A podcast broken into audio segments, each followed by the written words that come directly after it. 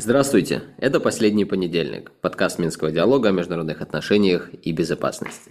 На календаре 2 октября, но вот буквально 30 сентября, не побоюсь сказать, весь мир отметил Международный день подкаста, с чем я вас, дорогие друзья, и поздравляю. Поздравляю, конечно же, у Дениса Ленцова, с которыми мы сегодня в офисе Минского диалога и традиционно записываем этот подкаст. Можно сказать, уже профессиональный день. Осталось только создать соответствующий профсоюз и присоединиться к такой вот деятельности по распространению прав, а не только обязанностей подкастеров. Но в любом случае, э, действительно всех поздравляем, но и призываем поддержать всех подкастеров, в том числе от Минского диалога, вашими всевозможными лайками, подписками, в общем, все, все то, что полагается.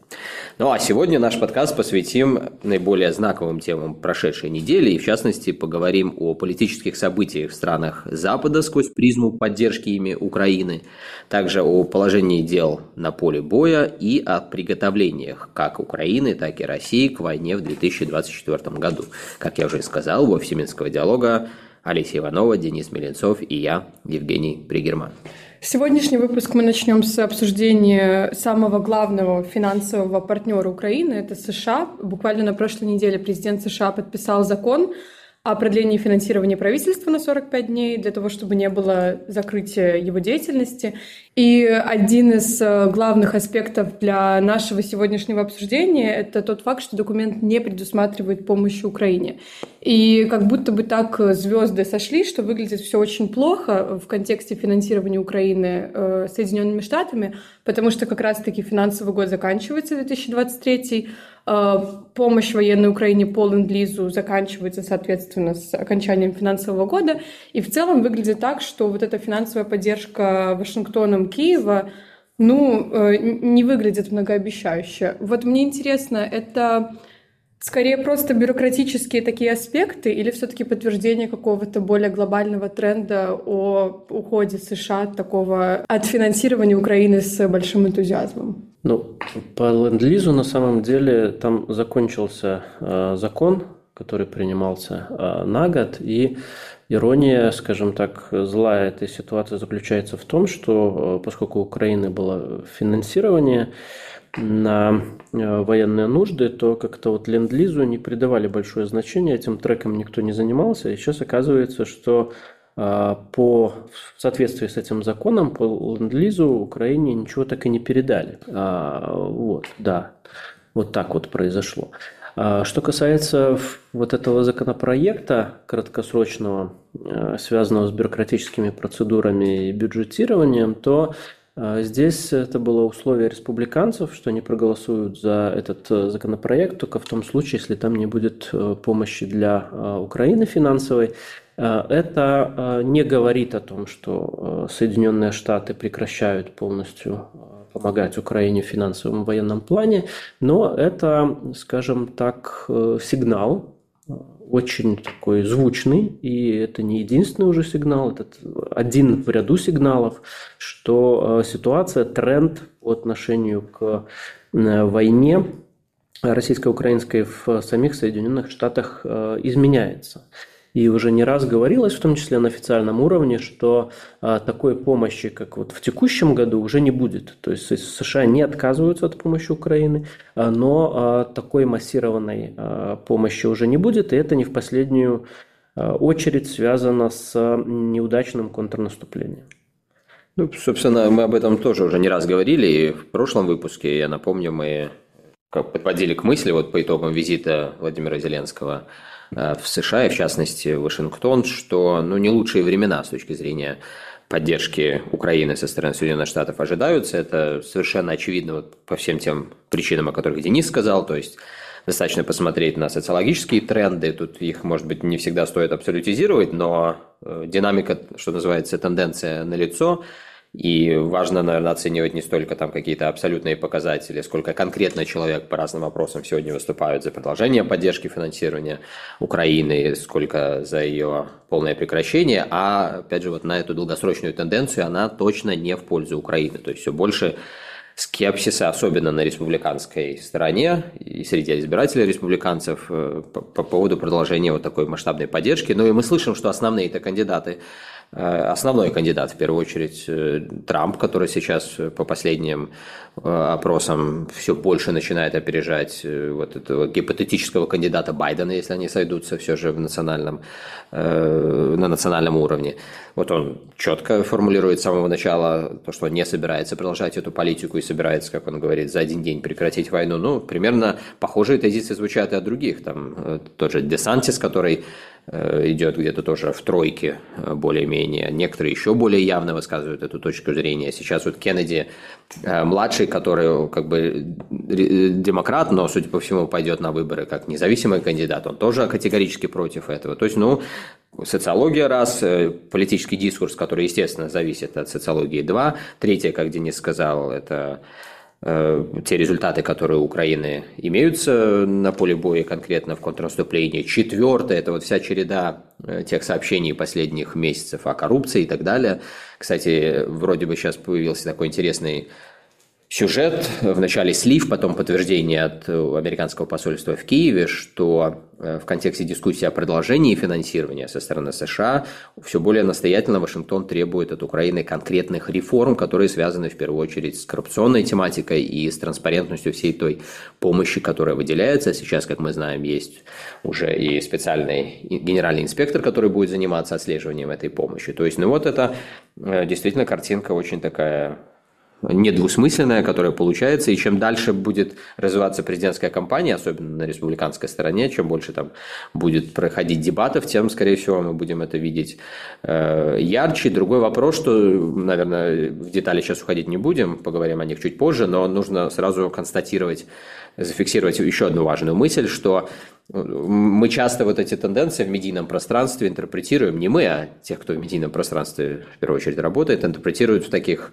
Э, ну, черно-белых однозначных каких-то категориях, да, то есть либо тенденция может идти на повышение, либо на понижение. Оно как бы действительно так, но с точки зрения реальной политики и принятия решений здесь нужно сказать, что э, даже при наличии вот этой тенденции не в пользу Украины, но есть некая колея зависимости от тех решений, которые и США, и другие западные союзники уже приняли. Это значит, что хотя бы даже из-за этой колеи они просто так свернуть всю помощь не смогут, и поэтому сейчас э, на фоне 45-дневного закона, который принят для того, чтобы правительство работало, но никак не подразумевает никакой помощи Украине, все больше разговоров, что все же должен быть принят какой-то отдельный еще закон конкретно по Украине. К тому же Пентагон э, собирался даже в случае, если не будет временного закона и правительство перестанет финансироваться, предусмотреть механизмы, чтобы, по крайней мере, то, о чем уже было договорено с Украиной, продолжало работать. То есть вот это по правилу колеи будет работать, но и потом есть же и то, что называется геополитическими интересами. Тут тоже нужно э, не уходить в крайности, как иногда любят. То есть один день говорят только о национальных интересах с геополитической точки зрения, другой день только о социологии. То есть это все нужно в единой картине рассматривать, и очевидно, что для США тоже неприемлемо будет с точки зрения их интересов, если вот просто остановка произойдет финансирования, ну и Россия Э, если не завтра, то послезавтра пойдет в масштабное контрнаступление со всеми вытекающими, в том числе особенно вот опасно, я думаю, для США неприемлемо, если э, Россия начнет двигаться к идее отключить Украину от доступа к морям. Вот это, я думаю, в принципе, как бы абсолютно неприемлемый сценарий для США и для Запада в целом. И здесь, э, несмотря на общественное мнение, действовать будут исходя из этого интереса. Ну, это, судя по всему, и будет стратегией, потому что это уже э, и российское руководство намекало об этом, и э, устами белорусского президента Лукашенко была высказана такая мысль, э, тоже которая явно следует считать таким месседжем, который он передает от российского президента, что если не будет сейчас, если Украина не пойдет на мирные переговоры, вот это летом буквально было, если не пойдет она на мирные переговоры, то еще больше ухудшится ее переговорная позиция через то, что а, Россия вынуждена будет э, забирать весь юг, и в том числе включая Одессу. А, поэтому, ну, пока мы видим, что, скорее всего, оно к этому движется, но об этом немножко позже более подробно поговорим. И еще я добавлю, вот в прошлый раз я забыл об этом сказать, сейчас почти тоже забыл, но все же вспомнил. А, вот в этих дискуссиях по итогам визита Зеленского в Вашингтон, сейчас по итогам принятия временного э, закона и временного бюджета в США, Естественно, на второй план отходит тема, которая, на мой взгляд, является же центральной и первичной. Это вот эти обещанные гарантии, вернее, не обещанные, а активно запрашиваемые Киевом гарантии безопасности со стороны США. Э, помните, что на саммите НАТО в Вильнюсе была декларация от Большой Семерки, которая заявила такую многостороннюю рамку будущей гарантии безопасности с акцентом на то, что конкретика будет прописываться через двухсторонние соглашения. И ключевой партнер, понятно, США, Украина на разных уровнях иногда чрезмерно оптимистично высказывает точку зрения, что вот сейчас мы какие-то тут гарантии получим. Я, естественно, сомневаюсь, потому что я думаю, никаких гарантий не может быть, пока не будет ясности, во-первых, по полю боя, во-вторых, по какому-то более масштабному обустройству европейской системы безопасности. Но почему я об этом сейчас говорю? Потому что это ключевой индикатор – вот мы можем оценивать там э, бюджетные вещи, мы можем говорить, что с одной стороны вот такая тенденция, с другой такая, но э, все, что будет касаться гарантии безопасности, это серьезно и надолго. Это вот будет один ключевой индикатор. И тоже, судя по всему, вот все, что мы увидели на прошлой неделе, конечно же, Киев с Вашингтоном к этим гарантиям безопасности не, не может просто по определению э, ближе подвигать. Давайте обратим внимание еще на тренды внутри Европейского Союза, которые также неразрывно связаны с финансовой помощью Украине. Я хочу поговорить про Словакию. Парламентские выборы в Словакии прошли. На прошлой неделе победила левая оппозиционная партия курс социальной демократии. И в контексте российско-украинской войны э, мне кажется, что больше всего внимания обращалось на то, что лидер этой партии обещал, что в случае победы военная помощь Украине будет э, существенно сворачиваться со стороны Словакии. Опять же, интересно понять, это какой-то исключительно сценарий Словакии или это общий тренд внутри Европейского Союза? Потому что уже в западных СМИ э, просто стучат в колокола, э, говоря о том, что Словакия превращается в Венгрию условно э, в своей внешней и внутренней политике. И это достаточно опасный тренд. Вот вы как на это смотрите? Я на это смотрю в первую очередь, что до выборов многие, кто продвигал тезис и звучал в колокола, они как бы пытались, наверное, напугать словацких избирателей, но такое ощущение, что в процессе в большей степени напугали сами себя и вообще европейское общественное мнение. То есть очевидно, что Роберт Фица, который имеет возможность в третий раз стать э, премьер-министром Словакии, он имеет по многим позициям и темам, в том числе по поддержке Украины, отдельное, отличное мнение и позицию от того, что проводилось до сих пор в Словакии. Словакия до сих пор, в принципе, на правительственном уровне была одним из наиболее активных сторонников поддержки Украины. Но ведь, во-первых, непонятно, все же он сформирует правительство или нет. Он набрал сейчас его партия, по последним данным, 23%, вторая за ними прямо противоположная идеология партии 18%. Ну, то есть, понятно, ни у одной, ни у второй нет возможности сформировать правительство. Третья партия э, вроде как которая э, является своего рода таким, как это правильно по-русски сказать, отщеплением от партии Фица, то есть когда-то они были вместе, Э, с Пелигрини, а теперь э, он сформировал свою собственную тоже левоцентристскую силу, и понятно, что они естественные как бы союзники, несмотря на личные там противоречия, которые возникли. И пока это первичный сценарий, но даже в этом случае, кстати, насколько я понимаю, голосов будет недостаточно, нужно будет еще там искать э, в коалицию партии. Так что это сложно. То есть это вот первый момент. Мы пока еще не фиксируем, что Фица премьер-министр. Второй момент, даже если он станет э, премьер-министром, то вот в такой коалиционной раскладке, когда у тебя э, много партнеров, от которых ты так сильно зависишь, но тоже понятно, что нужно будет идти на компромиссы как с точки зрения вообще стратегии правительственных действий, в том числе по Украине, так и каждодневных решений. И это тоже будет ограничивать возможность принимать какие-то решения, ну, которые э, многими воспринимаются как э, там, радикальные и прямо меняющие курс Словакии. Ну и третье, многие на это обращают внимание, э, в том числе в ходе этой кампании в Словакии, что, в общем, Словакия передала уже все, что имела Украине, по, по большому счету. Поэтому тут уже тоже вопрос не стоит о том, что вот есть какие-то огромные там запасы, которые либо передадутся Украине, и это изменит как-то потенциально ситуацию на поле боя или нет. То есть здесь тоже особо ничего не меняется. Но подводя черту под этим, понятно, что это все в копилочку вот этой тенденции, о которой мы только что говорили в контексте США, и о которой мы часто в наших подкастах говорим и на фоне Европейского Союза. Есть э, все еще доминанта такая и мейнстримная с точки зрения политических элит, и в обществе, что поддерживать Украину надо – и от этого очень много зависит, но точно так же мы видим, что все больше нарастает недовольство. И Словакия это, на мой взгляд, хотя я тут не могу сказать, что я какой-то э, сильно большой специалист по внутренней политике Словакии, но Э, по-моему, здесь сходятся вот многие эти болевые точки, в том числе мы увидели сюжет э, по сельскому хозяйству. Да? Словакия одна из тех стран, которая тоже активно входила в клинч с Украиной из-за вот этой зерновой темы, потому что это все конкретные э, голоса конкретных избирателей аграриев, ну и, соответственно, для этих аграриев это конкретные их жизни. Так что, опять же, тенденция, как ни крути на лицо, но, повторюсь, не надо ее тоже абсолютизировать, потому что параллельно есть еще и сдерживающие такие тренды, которые все же будут обусловливать продолжающуюся кажущуюся поддержку Украине. Ну и как показывает практика, всегда после выборов происходит некоторое сглаживание углов, даже таких э, самых радикальных в своих выступлениях политиков. Э, те э, заявления, которые они делали перед выборами, внешнеполитические особенно, Э, они имеют тенденцию к э, некоторой такой, некоторому выхолащиванию и э, миграции к, вот от экстремумов к центру. Поэтому вполне возможно во время коалиционного этого строительства и построения правительства мы увидим, что где-то будут смягчены тезисы, в том числе, вероятно, и по Украине, но тем не менее, вот как полностью согласен с Женей, что формируется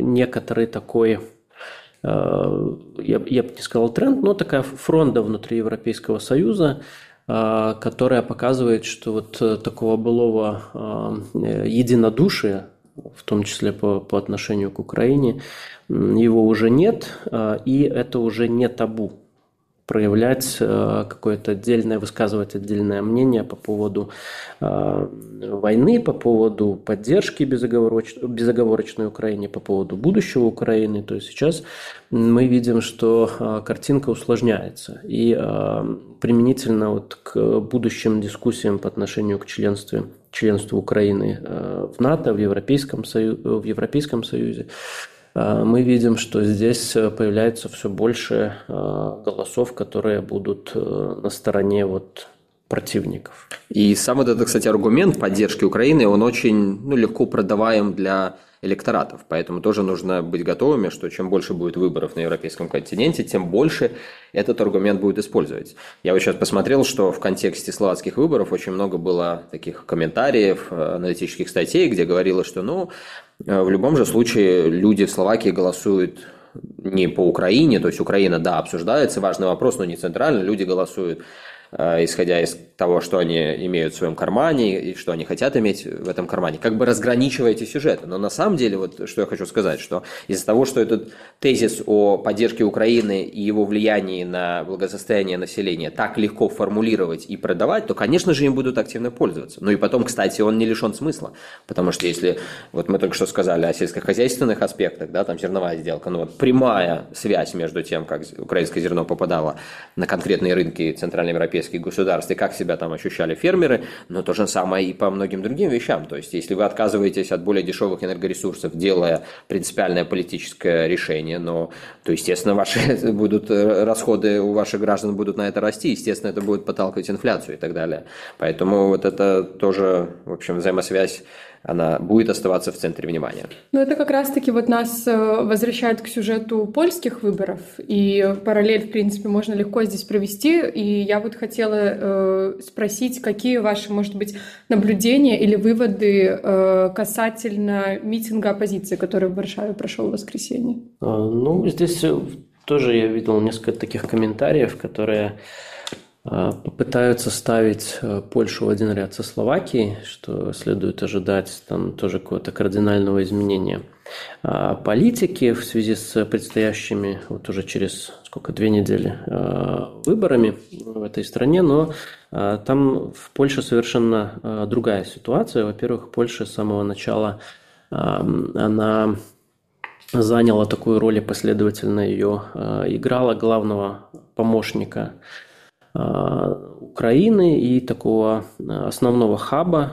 э, через который перемещается и физически, и метафизически помощь разнообразная для Украины. Иное дело, что сейчас вот под выборы эксплуатируются некоторые националистические такие лозунги, обостряются противоречия, связанные, вот опять же, и с украинским зерном, и помощью для польских фермеров некоторое есть раздражение и такой эмоциональной дипломатии Зеленского, которая, как мы тоже уже обсуждали раньше, себя изживает.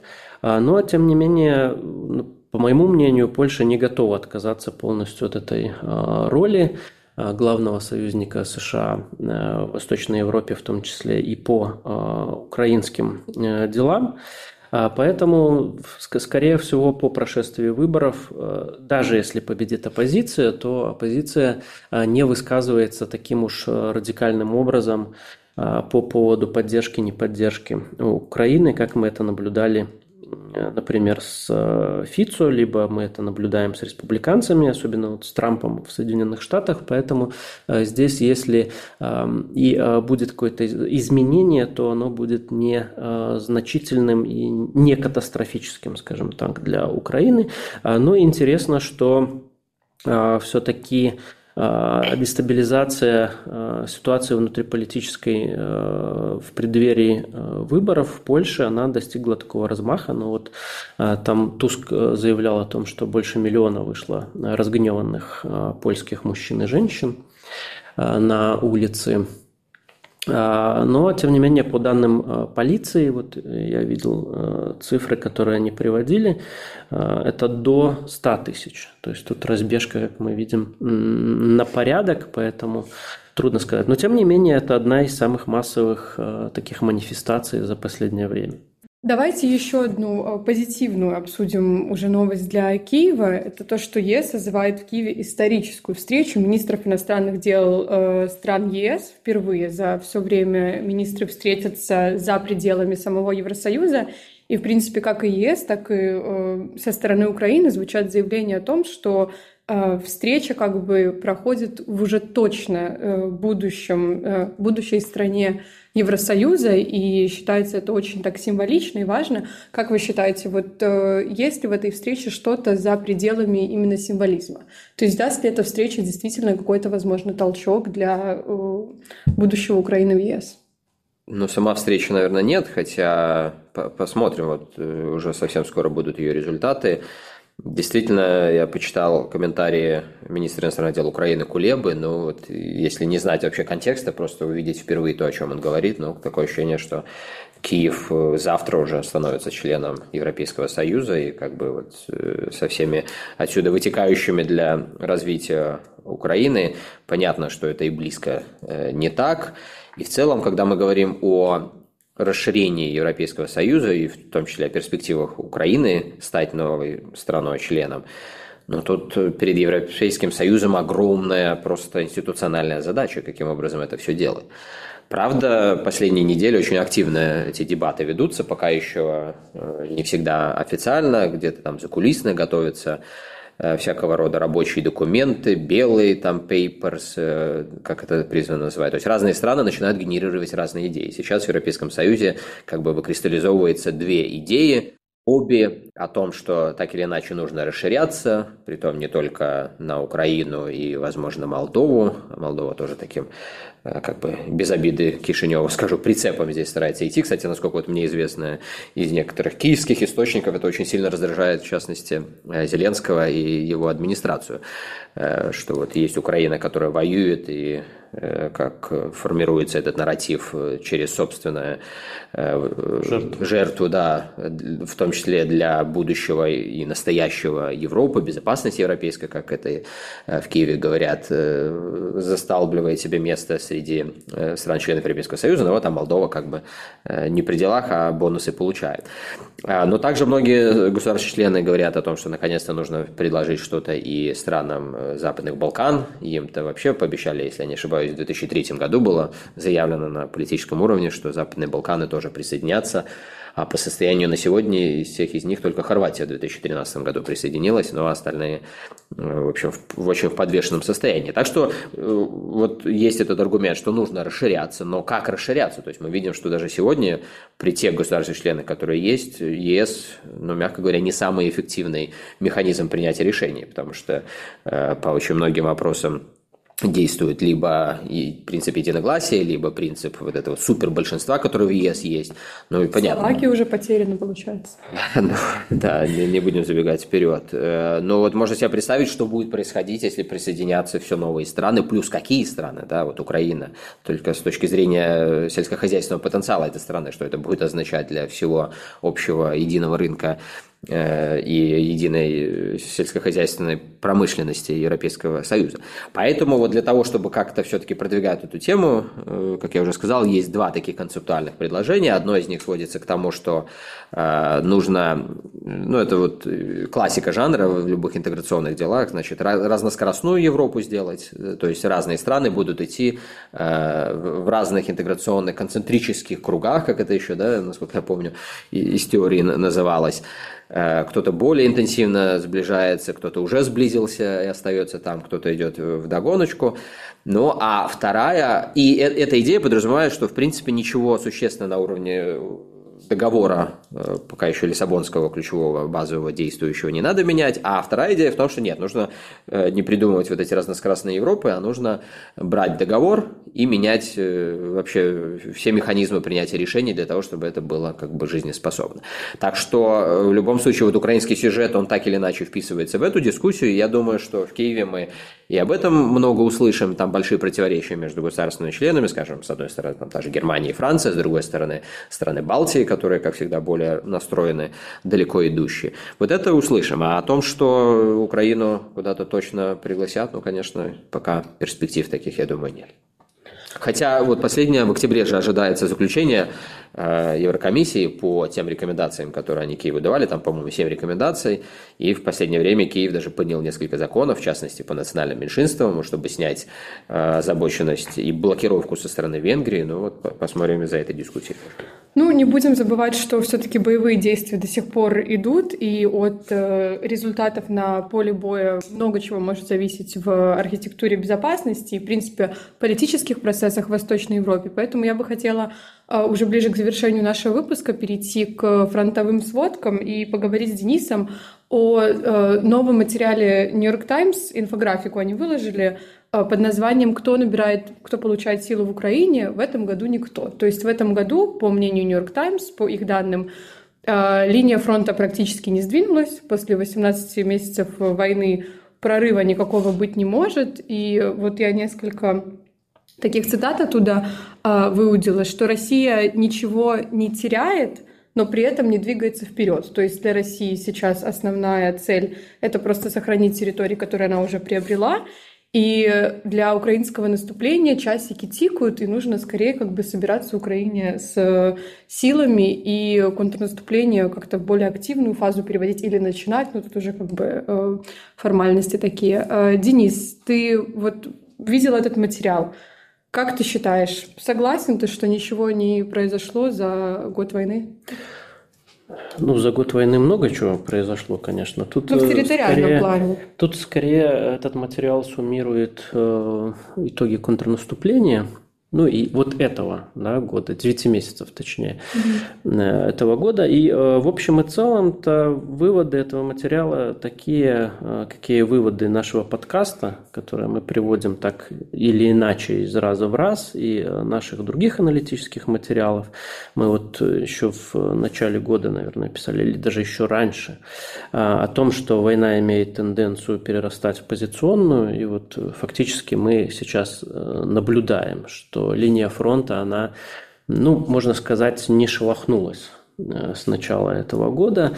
А, там вот красивая инфографика э, в материале приведена, и мы даже видим там, что Россия забрала больше территорий, чем Украина смогла отвоевать в ходе контрнаступления. То есть тут угу. вот не вполне понятно, кто же на самом деле контрнаступает.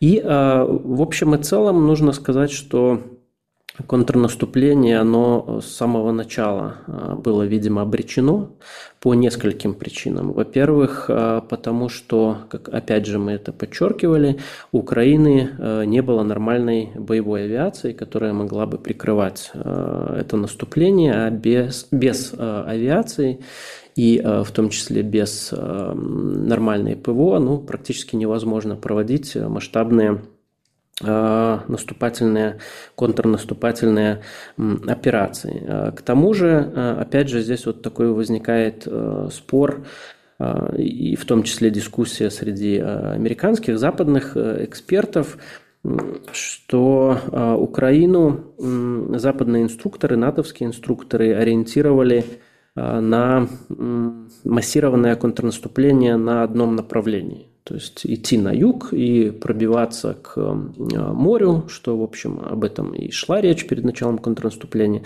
А, но э, командование Украины, оно выбрало вот два направления.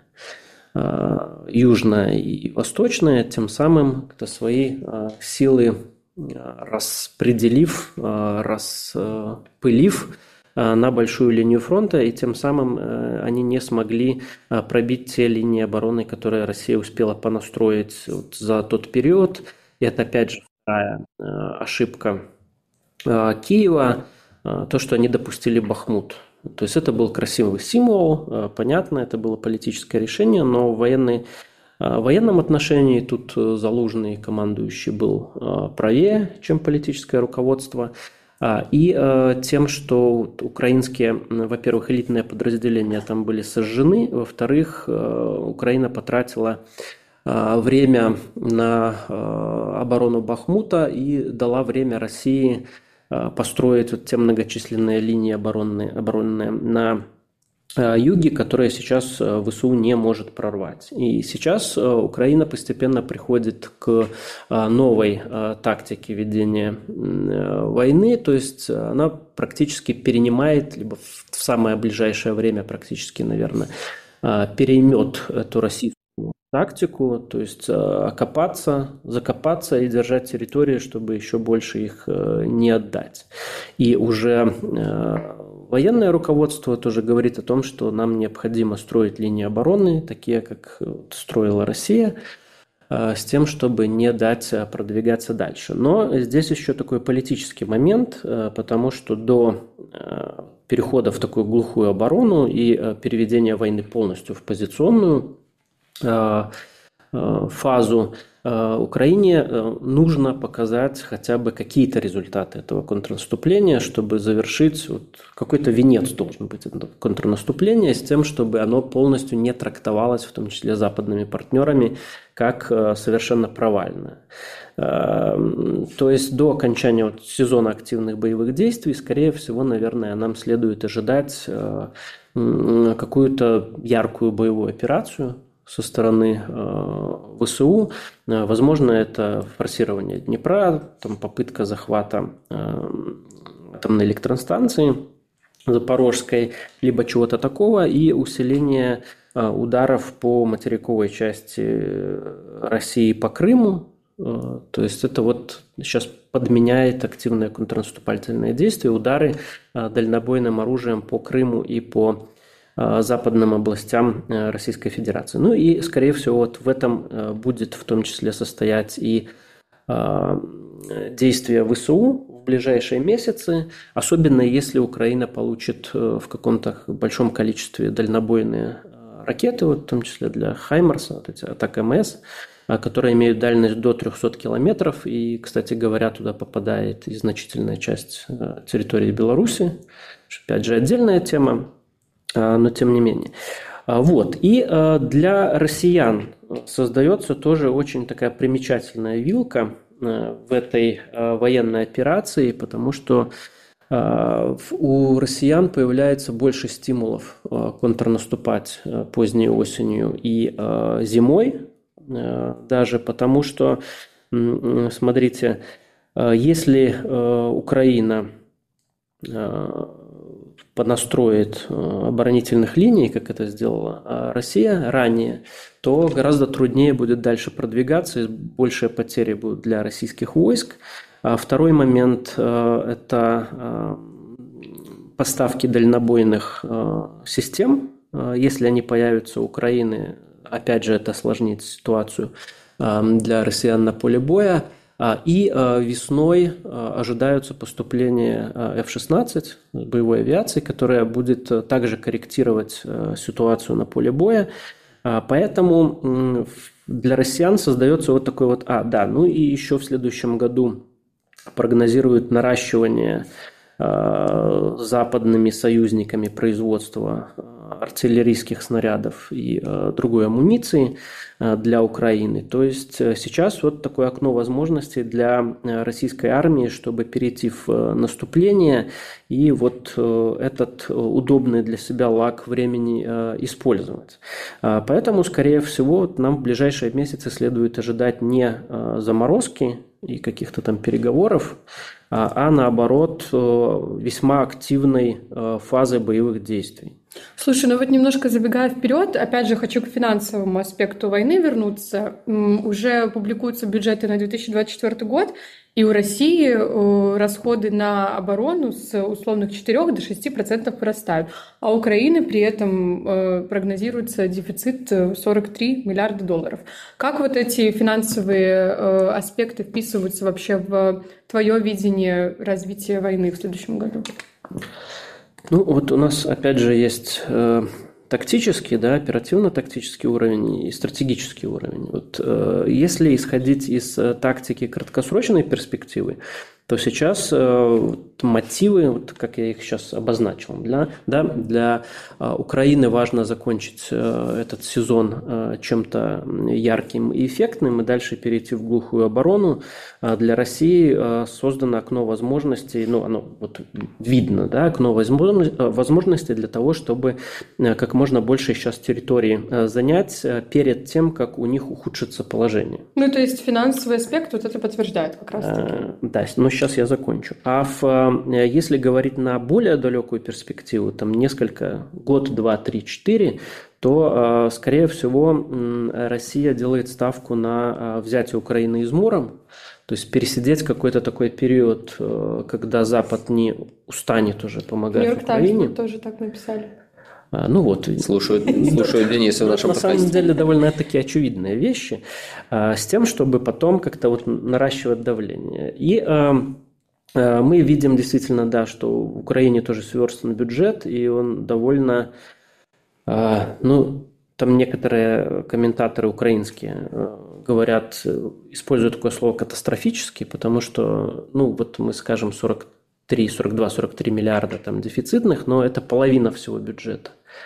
Это очень серьезная цифра, и а, вторая половина бюджета должна финансироваться вот исключительно внешними какими-то средствами, и они рассчитывают в первую очередь на США Европейский Союз.